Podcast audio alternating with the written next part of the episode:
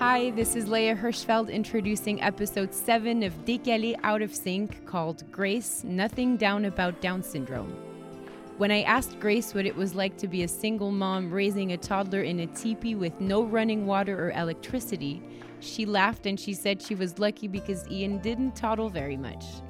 In fact, babies with Down syndrome tend to take it slower than most kids, and as Ian grew, Grace made a point at taking everything slowly but seriously and to focus on life skills. As an educator, she had worked with many kids before advocating for her own to get what he needed educationally. Looking back, she couldn't stress enough the power of community and common sense. And if you check our Instagram, you will see that Ian may have begun his life in slow motion, but he surely turned into one serious showman. I hope you enjoy every bit of this wild ride with Grace. Let us know what you think. Bye.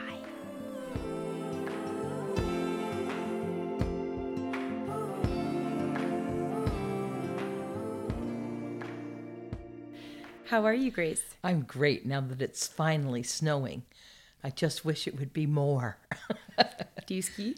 Yes, we ski, but it's sledding we really love. I mean, Ian loves to ski. Ian's my son and he's 34. He's 34 now. Doesn't feel like it could possibly be that long. but yeah, he's a skier now, so we do we did start doing that together. I had to have my knees replaced and then we could ski again and he picked it right up. And now that's all he wants to do and I don't get to ski him with him anymore cuz he's too fast. And I don't want to be the last person for that they're all waiting for coming down the trail cuz I have no desire to go fast anymore unless I'm on a sled because you're one with the ground then. Did you grow up in the area? Did yeah, you... I grew up in Vermont. My mom grew up in Vermont. My we're like many many Mayflower generations of Vermonters, and my parents, my grandparents, pretty much established Burlington in a lot of ways, and and so we've just been there forever. And I grew up first in Burlington, and then we moved to Underhill, which is just up in the mountains, about a half an hour from Burlington all hills, all snow. We could sled for a mile down the main road because there were no cars. It was a dirt road. There were seven houses on a 14 mile road. It was great. it was great. And so I've never, I've left once. I went and stayed in, in LA for three months. Not my thing. Not at all. not at all. Why not? Um, I just don't like, to, I, I love Vermont. I've gone to Nova Scotia a lot and Newfoundland, and I've done all the continental U.S. states except for Washington and Oregon. I was going across country once just before Ian was born. And one of my good friends wanted to come with me. And he said, I'll drive, I'll pay, I'll do everything. Just, I've never gone out of Vermont. And so in our going across, I was like, well, you know, Eric, I really want a kid. What are you thinking about? What do you think? and, we were out there for three months together. And so he was like, sure, sure, I'll, yeah, okay. Because I knew the family well. And, and I was like, I just, I was 35 and I was like, the clock had ticked. And I was not going to have an, I had to have a kid. I just always, I love kids, always have loved kids. And my mom used to call me the baby trainer, the whisperer. and so we, we got went to Colorado and and went all over the place. We were working actually, but then weekends we had off, and we came back. And so I was working. I bought ten acres in New Haven, and was starting to build a house out there. But meanwhile, we were living in a teepee. So he was conceived in a teepee. Ian was conceived in a teepee. Grew up in a house with no running water, no power, for the first three plus years of his life. How and, did that go with the toddler? Oh, it was interesting. I was lucky in a way because he didn't toddle very soon. we were good. but I had gas lights, gas wood gas stove, and a wood stove. Wow. And I would I'd go to school each day because I was a teacher. I'd go to school each day with my two five gallon buckets. And of course, he had cloth diapers, so I'd go and rinse out diapers and do that whole thing. And people thought I was nuts, which it partially is true. Was he born in that teepee? He was not born in that teepee because they deemed I was too old. So I had to go to the hospital. And it wasn't a bad thing. It turns out that I am a bleeder, and so it was a good thing. But it was a wicked long, long, long, long, long, long labor. The doctor had seen me like two days before that, and he said, Oh, she couldn't possibly be ready yet. She wasn't ready two days ago, and so he went off sailing. He went off sailing. They just called him and he said, "Oh no, she's fine. I'll, I'll when I when I get back, I'll come see her."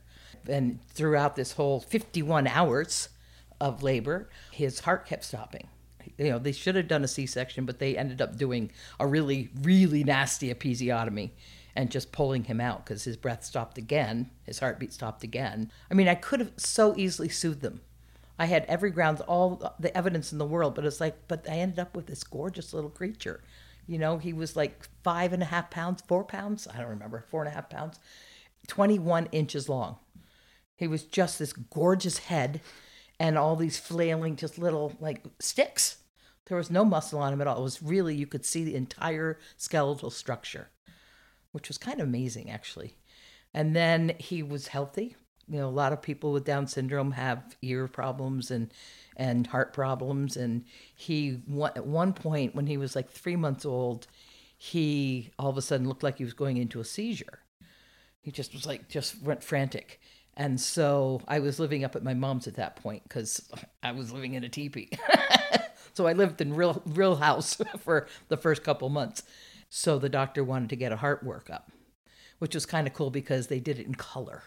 So I could watch the whole heart, everything that it was doing in color. I could see wow. the blues and the reds, and which was cool. And he's fine. He's fine. He's been healthy as a horse. He had asthma really bad when he was little, but I didn't have a way to create steam for him. So I had an open door to go into the hospital. I had a specific spot that I could go anytime to go in and steam him because he would have attacks a lot. We slept we slept out in a, uh, a hammock. I set a hammock up so in the winter it was easy because you can get a lot of air outside. In the summer it's not as steamy. It's it's so hot. But in the winter you can get all that steam that you need just being outside. So I'd sleep in a down sleeping bag in the hammock, wearing a down coat, holding him. And we did that many nights. in Vermont winters. Yeah. Wow. Yeah. And what's really funny is I didn't even make this correlation until just now. When we moved into our house in Lincoln, he was three then, and but as he got older, he has a real fear of of weather. He knows he can tell anything that's happening. He's really quite accurate with weather, and he all of a sudden went into this mode where he had to sleep down. I had a solarium at that point, which was a solarium in name only. It it was like it got to be about 140 degrees in the summer, and it was like 10 degrees warmer inside than it was outside all winter. And he would sleep down there. He had to wear a coat, he had to wear socks, he had to wear a hat, and he had to wear mittens. That was my rule, and that was it. And he did that for like two years, because he can be if he's in natural light, he doesn't care if the power goes out. And then as he got to be in the teenage years and a little older, he'd just go sit out, out sleep out on the porch. But it was incredible. I mean, I kept the temperature for a while and it was cold. And he'd come running in in the morning, this little, oh, he was so cute. So cute. he still is pretty cute, but he was wicked cute as a little one. yeah. Did you know that he had Down syndrome before he was born? I did not. I knew something was not right because I didn't feel any. Everyone kept saying, "Oh, you're going to start feeling like little butterflies in your belly." I never felt a butterfly. I didn't feel anything until I was six months along, in well into my six months, and then and then he he would move, and it was like I could call over the National Guard by the time it took him to move his body across my belly. I was like, there goes his knee. There it goes. There it goes. Yeah, you see that time. Yeah. he was just so, so slow motion and so I I had a my parenting class, and the woman one one woman came in during it who was one of the pediatricians, and she just struck me as as somebody that would really be someone that I could get along with well, and so I called her the very next day, and I said, you know, I just I I know that there's something not actually right with my with my baby, but you know I'm haven't had any tests because I don't believe in that. And but you really spoke to me at the meeting last night, and so could I come in and just talk with you? And so, sure, I made an appointment. it was really cute. Went in, sitting in this rocking chair in the exam room, and she was just delightful. And she said, "Well, that's good. We, we uh, we'll we'll be right there. We'll be on it, and we'll find out." And sure enough, she came in and she said, Well, you're right. He has Down syndrome. He didn't even come close to passing the APGAR test. no muscle tone, tiniest little ears. He can't keep a mask on. I have to make special masks for him because his ears are so tiny and they just flip right off. so she talked with me for a long time. And here, meanwhile, you know, he came out screaming. And then I said, Ian, you're okay. And he just stopped. He just stopped. And he hardly cried at all when he was little. He was the happiest. Oh my God, he would, he looked just like E.T. when he would do different moves. He looked so like E.T. because still he didn't have any muscle tone. And he started PT when he was two weeks old, physical therapy. And he started his occupational therapy like when he was one. But the physical therapist came twice a week and it was mostly just to get him to at that point just to get him to be able to lift his head because if you put ex- him on his tummy he would just be facing the floor and he really couldn't move himself. And then he just started trucking along and they were there all the time. I mean i remember when he was four no five because he was going to start kindergarten the next year. I kept him back a year on everything because he was tiny I mean, when he was kindergartner, I don't think he weighed 25 pounds. So the, the physical therapist was there one day. We were down at the swing set, and she said, What are three things that you really, really want him to be able to do? And I said, Swim, because it's a life skill, swing, and ski. And by golly, he can do all of them. And he's good. He's doing the butterfly now. That's hard. Uh, I know. I said, oh, Ian, just show me. Just show. Oh, I can't do that, Mama. Well, just show me what you can do for butterfly. Well, he made 25 yards. It wasn't pretty, but it was functional. I was like, whoa, okay, you're on butterfly now. Oh, no, Mama, I have to do the others. Good for him. yeah, it's Wow. really cool. Is he a hard worker? Um, when he wants to be. When he wants to be, he will work so hard. Now here's some anecdotal stories. Many times my friends had say, Now remember, Grace, he's trying to help. I'm a teacher, third and fourth grade teacher, and it was conference day. And so I was there from six o'clock in the morning and I got home at about seven thirty or eight. And he had been with the babysitter and she and and no, he hadn't. He was old enough now. He was by himself and he was helping he had oiled like polish furniture polish pretty much everything in the entire house i got in and it smelled really good. And i thought well maybe he just you know he does clean. He's a cleaner. And like he does all the vacuuming. He just he's a cleaner. He was when he was little he would go he'd pull himself up on things and take his finger and just clean. And now he uses a little paintbrush and he has the same little paintbrush he's been using for years. And there's just a nub on the end of it now. But he does. He just goes along and paints all the dust off of it. And but so i came home and i walked in and it smelled good and then i just went and sat down and um, the phone rang. And it was my best friend who was also the team my team teacher. And so she, we wanted to just de- debrief about our day. And i picked up the ian brought me the phone and i picked it up and i was like i'll call you back. And she said what what what? And i said ian has oiled everything. Remember grace he's just trying to help because I was not in the mood for that. He really had done everything. He had done glass things, he had done wood also, he had done the refrigerator, he'd done the counters, he'd done part of the floor. I mean, I was hours cleaning that up. it's oil. It takes Oil. oil. Yeah, yeah. Nice lemony oil. It smelled so good. and another time I came home and he because he got to be independent pretty quickly. He had my, his best friend is my best friend's daughter, and they were the same age, went to school together. She got dropped at the house in the morning and went on the bus with him, and then she'd come home and get off the bus with him and do his homework with him and all that kind of stuff, so that he really could get off the bus by himself and be home. And that's when the antics really started, because then one day I came home, I'd just finished sanding and redoing those beautiful floors in my living room 14 inch pumpkin pine just gorgeous and and the kitchen floor too but the kitchen floor had to get redone anyway because it was so bad. And i came in and it was like i'm coming up the porch and there's some furniture out on the porch. And i'm like hmm this is interesting. And then there was more furniture in places it shouldn't be. And there were drag marks all the way across the floor because he'd cleaned out the living room because he needed a bigger stage. My little theater hound.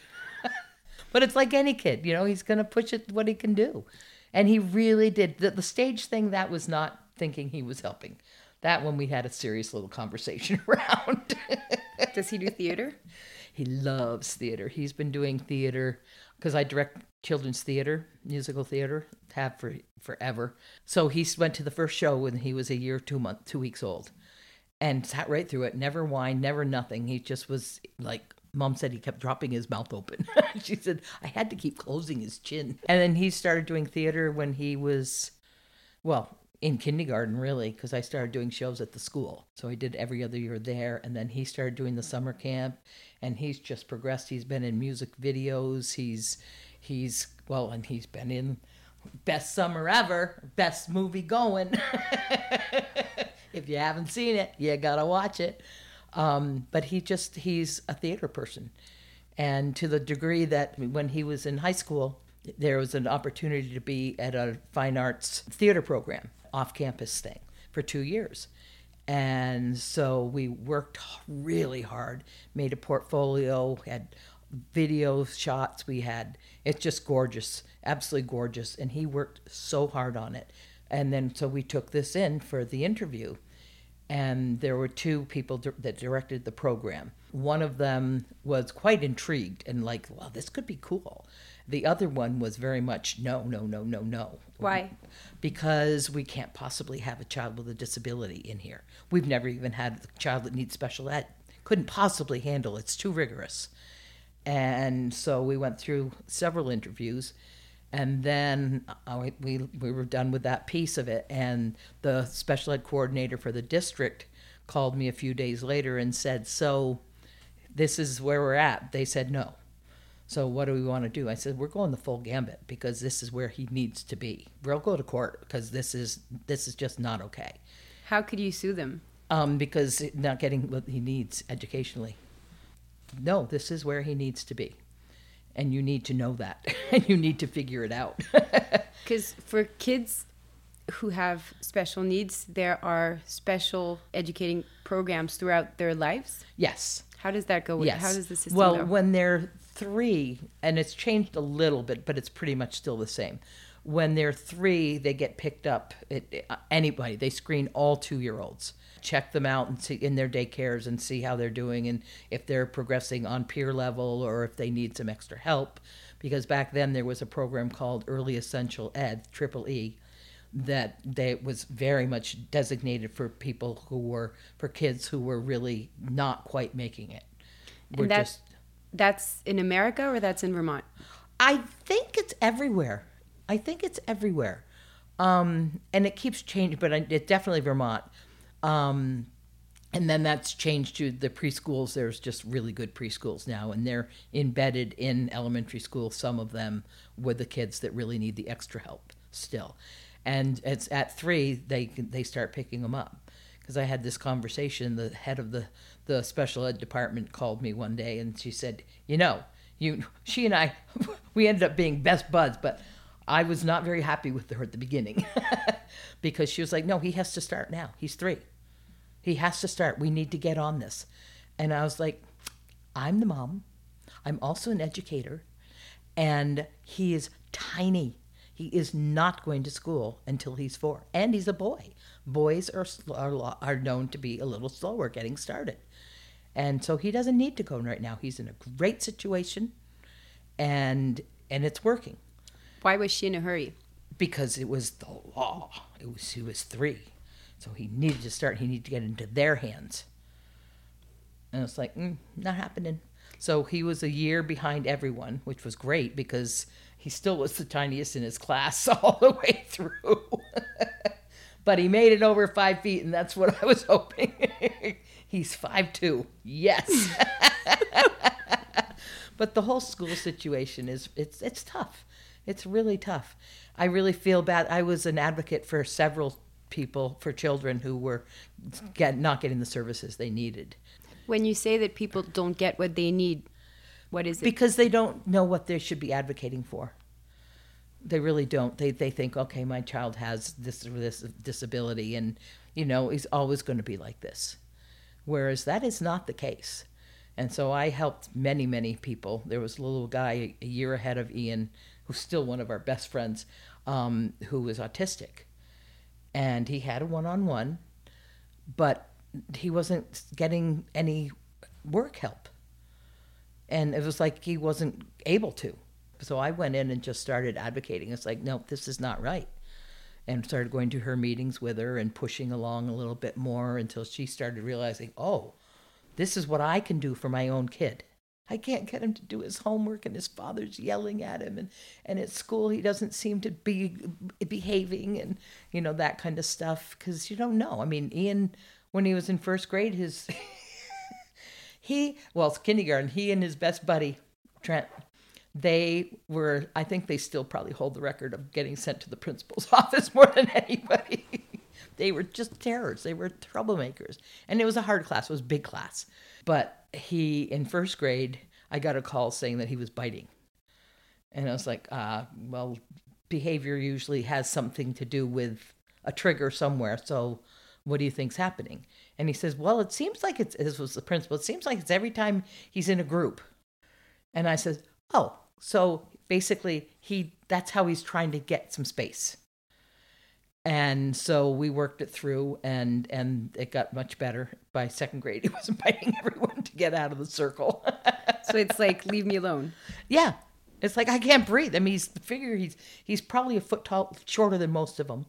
And they all wanted to help him they i mean and they still i mean he still is friends with when he goes out to la he sees two of his friends from grade school every time he goes out there they meet up with him i mean it's just it's, it was a tight tight group of kids and then in second grade second grade was his first time of really having issues that i had to deal with and because we had set this whole thing up with he was going because he signed because I didn't know what his hearing would be like. So I signed with him right from birth. And it came in really handy. I remember the first time I had to use a sign in public. it was their Christmas concert, their first year. He was about to bolt.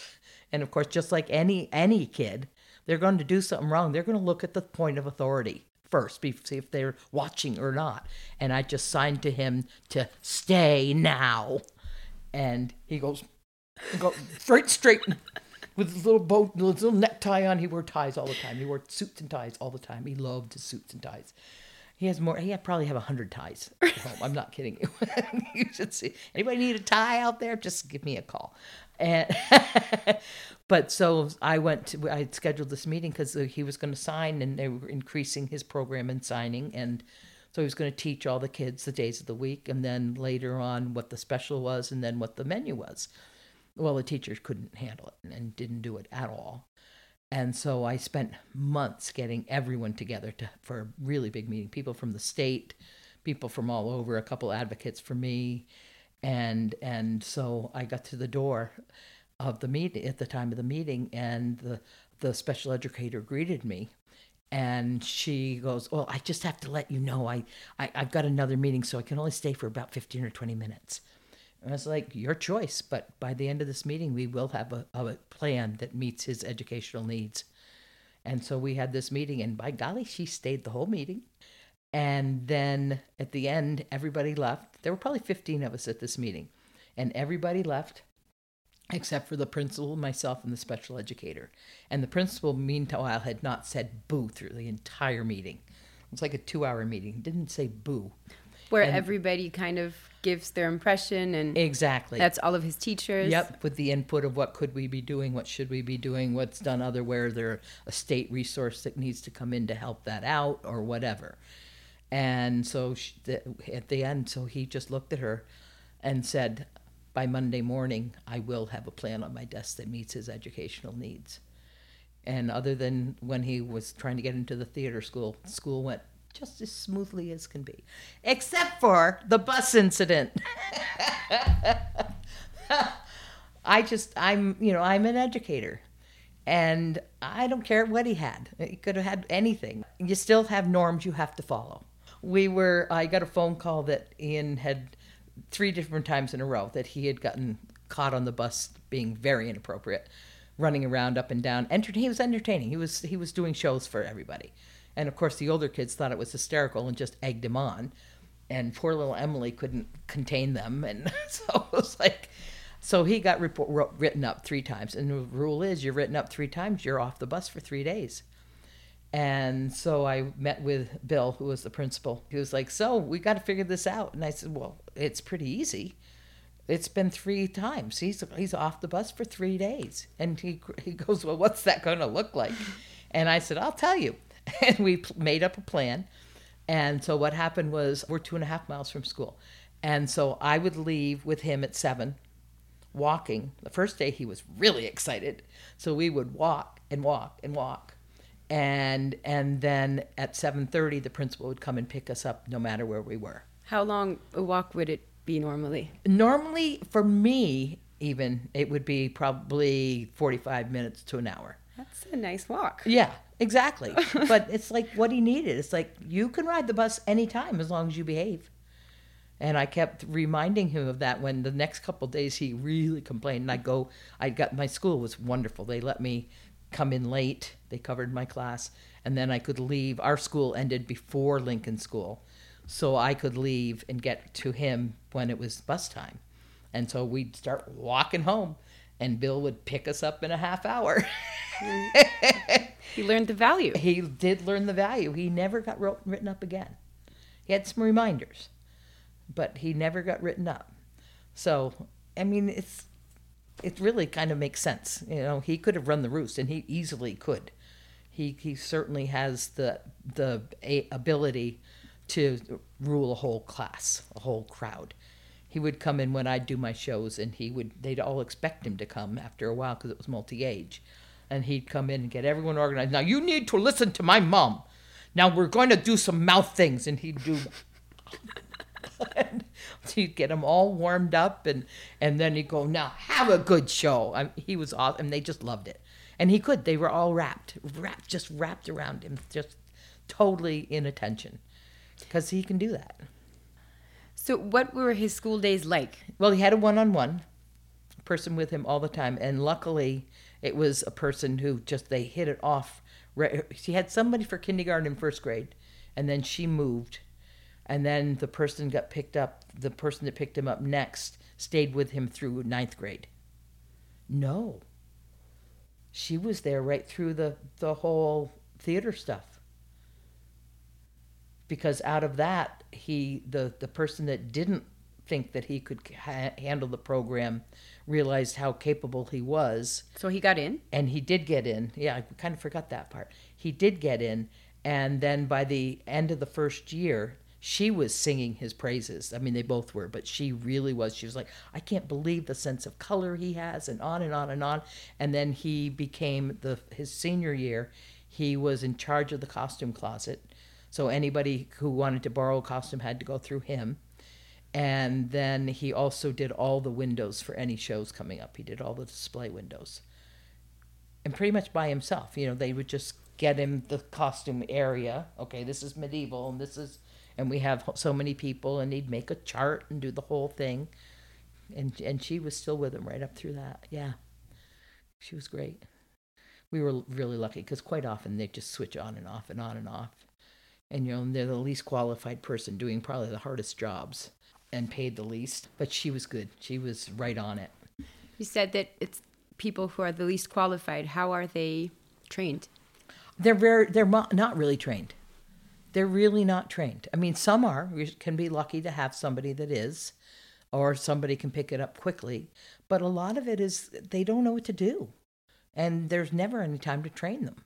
How come? And they're not paid for. And I mean, they're paid, but you wouldn't know. It's not a livable wage.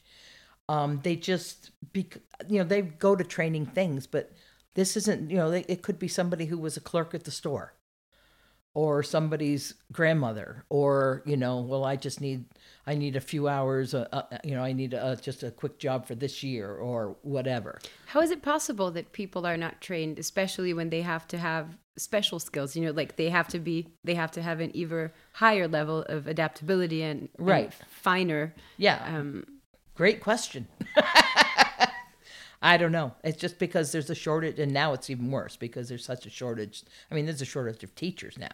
Do you think it's because there the, there's a shortage, or because we don't bet enough on people who have disabilities? I think it's both. I think it's both. Back when when he was little, I think it was that for sure. I mean, I had to work so hard with so many parents to get them to know that th- your kid really deserves everything.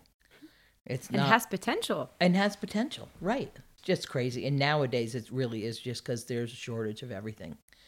I mean, there's there's te- there's places where the teachers aren't even there half the time. You know, that and you have to kind of throw somebody else in there. How do we It's explain really that? Sad. It's really sad. The world as it is right now, I guess. You know, I mean, teaching is not a lucrative job, and assistance is way not a lucrative job. So I don't know. I couldn't teach nowadays. I just couldn't do it because you're too, you're too regulated. I mean, before when I started teaching, you could really just teach. You were learned to, you were taught to teach. You know, with many different avenues, many different ways, pulling in different, um, just uh, with everything. You know, you just used what you knew too, and you could really just teach. And now they're just people are just trained to follow programs. I mean, I think back in one of the times the the child development clinic used to, and I don't know if they still do, used to for funding for social for uh, their his benefit state and federal be- benefits, they have to do you know evaluations. When you get to school, it's an IEP, and now he's got an ISA, and back then it was just his plan, and he went in to to do the evaluation, and it was the worst thing I've ever seen. It was ridiculous. They, I mean, one time they they held up some plastic keys and said, "So, show me what these are for." And he put them in his mouth. And I was like, "Yeah," and he goes, "Oh, he doesn't know what a key's for," and I was like, "Excuse me." And he said, "Well, you know, with keys, you're supposed to go and try and unlock a door or something." And I said, "Okay, watch this." Hey, E, and I gave him my keys. Didn't say anything, just here you go. And he went over the doors and the windows and he's trying to open everything up. But they couldn't change the score. Not that I cared, but it was like, you know, so things like that were really difficult for me to understand that these people are supposedly people helping, but they're not really. You know, so Quite that kind of thing. Yeah, yeah. Well, except I wouldn't, you know, it couldn't be the opposite because he didn't know anything about it. He was playing with some keys, and then I gave him real keys, and he went to town, you know. So, No, but they're supposed to also give you opportunities or options for the future. yeah, And that's how they're supposed to help too. It's like it's Yeah. good to do an evaluation, but the evaluation is there to draw the rest of the road. exactly, exactly. And that's what that IEP meeting was that, that big meeting that we had to recreate his plan because he was going nowhere. That woman wasn't giving him any books because he didn't know his alphabet. And this is a kid who just thrived on books. I mean, not being able to read could go through and tell you the whole story. I mean, that's pretty high level. And she was like, "No, Nope. And they were the first person, first person with Down syndrome that she'd ever dealt with. But I mean, come on. but it's it's such a limited way to see, you know, like not even trying, not even thinking that he can look at images, not even thinking Right. that he might it's just nice to have a book in hands, you know, and be familiar with the object and want to look at other books, Yeah. you know. I mean, he never even ripped a book, ever. Even when he was little, little, little, he just loved and loved, loved books. And now he doesn't really anymore. I mean, he doesn't you know? He likes his magazines once in a while, but I can't read a story to him anymore. Which that was really hard when he just stopped letting me read to him at night. That uh, I'm gonna cry right now thinking about it because that just killed me. That was awful you know, and I was getting, we were getting to the time where we were starting to read thicker books, and because he, he could follow a storyline easily and well, and predict what he thinks going to happen. I mean, he really had all the reading skills he needed, except his eyes. needed eye transplants. but yeah, no. But other than that, nothing really. You know, things came up, but they would have come up with anyone. That kind of stuff, you know Yeah. you know, luckily when he ran away, it was just because he was going to be social, not because he was running away because he was mad and he hated everything, you know. in a lot of ways, I was really lucky. I didn't have to deal with any of that. How were you taught to teach? I was really lucky. I was in music ed for the first couple years, and then a theater program started in Burlington, and I was like, "Oh God, this is what I've been waiting for." And so I was hook, line, and sinker involved in that. And I'd just go home from from from rehearsals and making costumes and doing the the promos and everything else, and crank out some homework, give it to my roommate. She'd take it in. I almost didn't survive that semester. I, I dropped out of college at that point, and then I just went and traveled with some of my thoughts. Finally, I realized I really, really want to be with kids, and so I switched my major to to elementary ed instead of music ed. But I was really lucky because UVM at that point was just starting to really venture out with some very cool programs that really taught experiential learning and more hands on and less program more, you know, where's this kid at? You know, does he need a word by word type thing? Does he, like, Ian has like the most incredible memory and he comprehends so much. Like, he can, he can tell you a story like thoroughly. Like, he can listen to a book and tell you what it was about.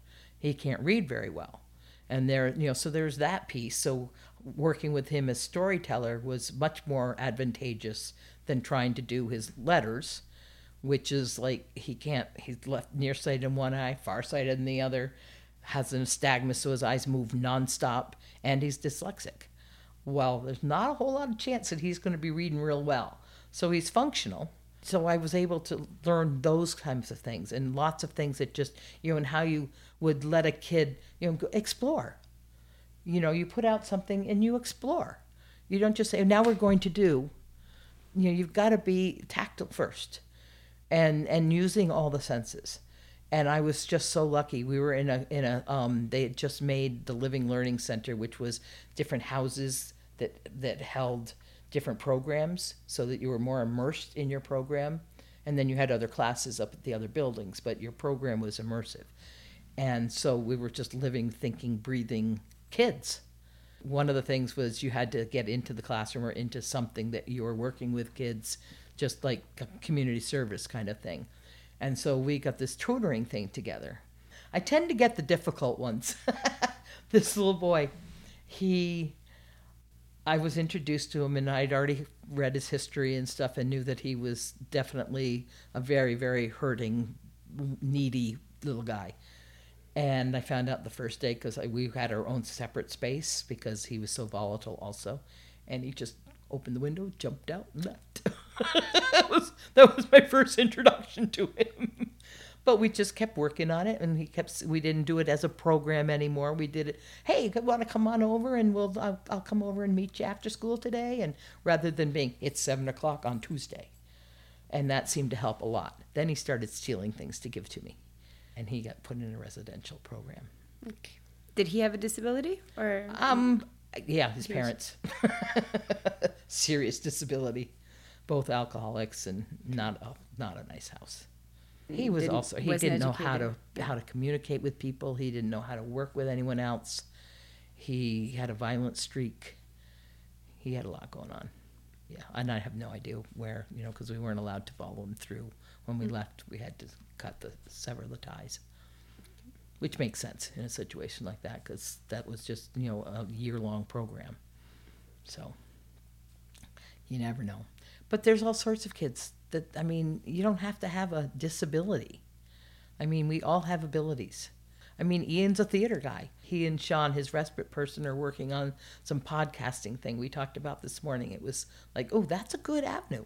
He's going to film Sean doing some pieces, and Sean's going to film him, and they're just going to create something. He is so busy. Like I don't even know where he is half the time anymore. so we just call and check in once in a while. Well, there's so many friends around. That, He's know, super he social. Calls. He's yeah. way social. Yeah. Yeah. Is he? Can he get around on his own? He does, just because he's he's everyone loves him, and he calls people and they come and get him, or they'll. I don't. Some people have shown up and say, "Come on, Ian, let's go," and I'm like, "Uh, hello, where are you going?" When are you coming back? And now people realize, you know, I really kind of have to be in the loop a little bit. You raised him on your own. Yes. in the end. Yeah. Single. Well, I wouldn't say I was raised him on my own, but I was a single parent for sure. But I have a good family, and they're all around, and everyone. Lincoln is like the best, the best. I mean, people just come and get him.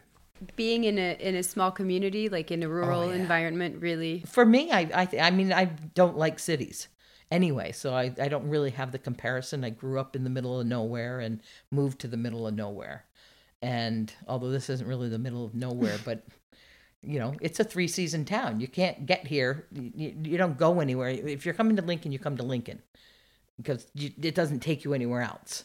Well, you can get to Ripton, but he's on Special Olympics on everything. He skis, he does soccer, he does basketball, he does golf. Man, can he hit a ball, golf ball. He went to, he had switched because there was something going on with his, I don't know if he's having shin splints or knee stuff or what, but all of a sudden he was doing track because he loves to run. And he was doing track and and all of a sudden he just sta- started collapsing on the on the on the course on the track and in tears because his leg hurt. And i was like well okay then you know i couldn't he doesn't he doesn't feel pain like we do. And so when he starts to cry because he hurts there's something going on and we couldn't figure it out. And so we just switched to golf. And the first day first practice he went to very first one ever he was he they were doing time they were doing the trials for the actual state games. And he he came out like right on the top of every single one. Wow.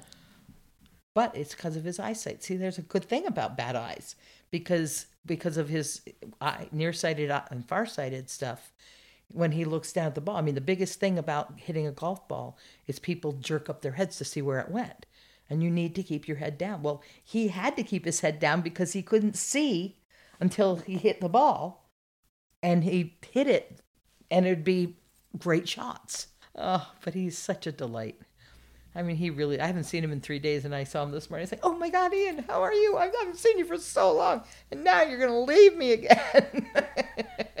He's going to Zeno. He's going to Zeno. The ski camp. Can you tell me about Zeno? What is it like to live next like- to Zeno? It's a gift. It is such a gift. The first year they came, I didn't know about it. My niece told me about it like partway through the summer. So then the next year, I started just coming up immediately in the in the spring, and in fact, I helped lay some of the stones for on the patio. And we were I got there when we did the big circle right when you walk in, and so I was like we just made our faces known. And so the first year he did it, he did it just as a day camp, which was really smart. The second year he did some day camp, some overnight, and then he's been going for four weeks other than COVID ever since. And it's just you know he's got so many friends all over the place. He flies all over he's flown in a plane way more than i have now. Way more you know he's done the east coast he's done the west coast he's gone to chicago he's gone to he goes to new york city he's like okay i'm going to new york again mom. He got lost in new york city. I don't know if i told you scary. that. Oh No. my god it was really interesting. I was at home because he was down he was down working on a um, music video with Mumu, and so she was in charge of him for the first part of the week, and then she was getting shifted over to Julia and a bunch of other people after that. And so these are all Zeno friends that were were doing this, and so he went down to do this shoot. So he'd gotten up at like five in the morning, and they'd gotten there and they worked all day, and he was exhausted. Everybody was exhausted. But then they were going to, they got him in an Uber to make the switch to the next group of people. He was going to a birthday party for some more Zeno people. And I'm sitting in the living room with, on my comfy chair, and the phone rings. And, and I, are you Grace Freeman's mother? And I was like, yeah. And he goes, well, I'm, I can't remember where they were, but whatever police from whatever part of New York they were in. And I was like, yeah. Well, we have him here. And I'm thinking, what goes through my head immediately was, he's only been down there for three days. He couldn't have gotten to that kind of trouble yet.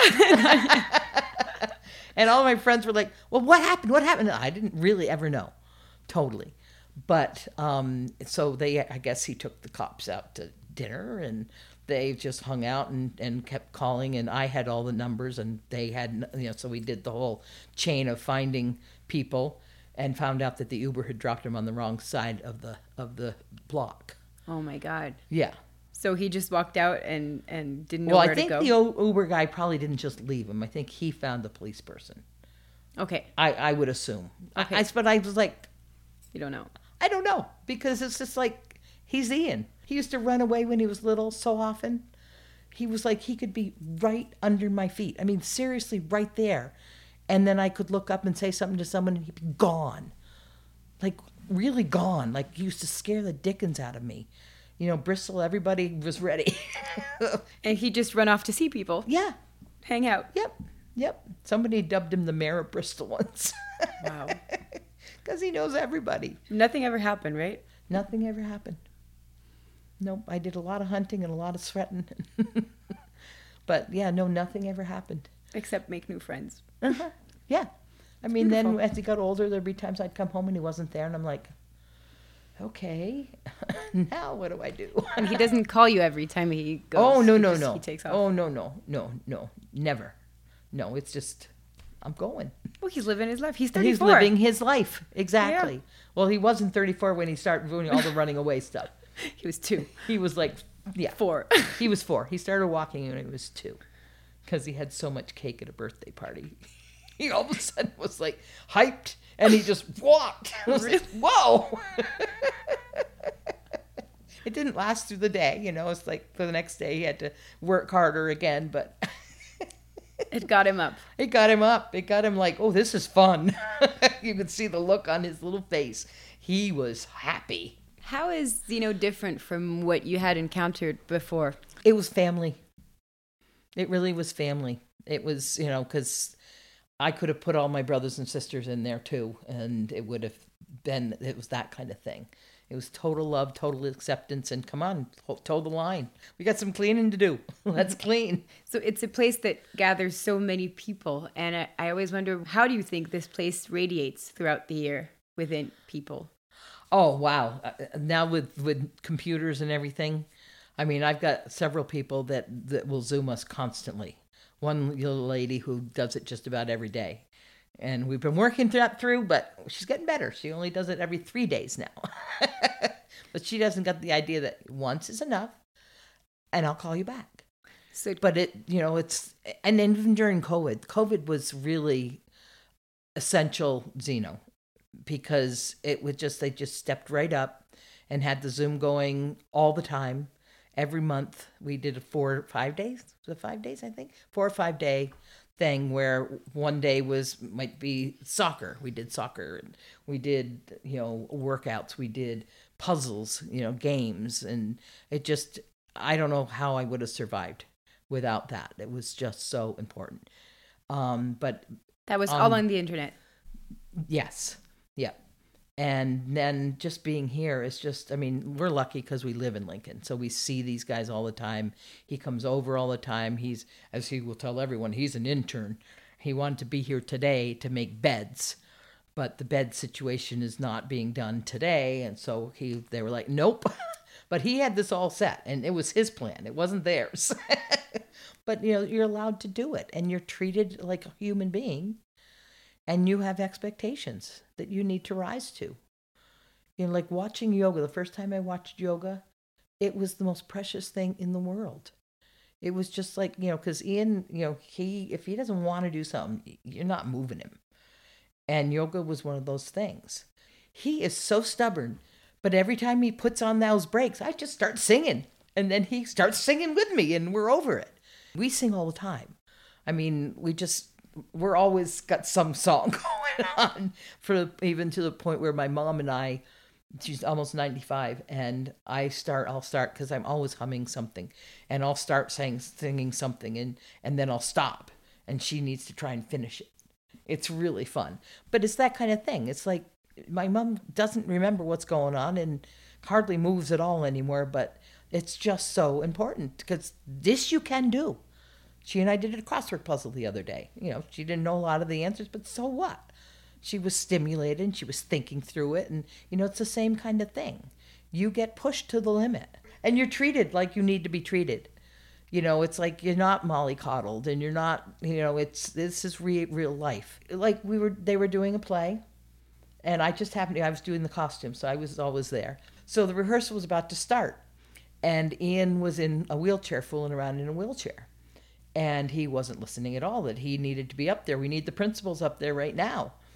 And so he just kept playing in his wheelchair. And Will, without missing a beat, took the wheelchair, turned it around, rolled him out of the barn, and said, I guess we only have one principal today. and it was like, I just clapped. I was like, thank you. Thank you for holding him to what he knows that he can do. And so he, within minutes, he was back in right up where he was supposed to be on the stage. but that's, I mean, that's the beauty and the diversity. I mean, we had this show down at, at the um, Burnham Hall in Lincoln that was a benefit for the library. And we have so many musicians and people around here that we had four different people, all three of them Grammy Award winners or nominees. I knew one of them really, two of them really well. One of them was Michael Chorney. And then I went to introduce myself to another one, and he goes, Oh, I know Ian. I was like, Okay, that's right, of course you do. And he comes home with, you know, Cartwright's his best friend, and, you know, all these people that he meets here that just because he's, he just, he's, he's a bright, shiny star, and people just latch onto him. I'm so lucky. Does he, apart from being a social animal, does he work? Does yes, he... he works at the Parent Child Center, which is a place that they work with people, with young people who are, are pregnant, unwed mothers, and we used to call them back from the Lund home forever ago. But um, so he goes there and he's there twice a week, and he does um, composting and recycling and the trash, and then does some dishes, and basically he entertains. The director of it is a really good friend of ours that that she used to live next door to us, and so she's known Ian since he was born. And she called me one day. She says, "This this person that's with him has got to go. He just does not fit."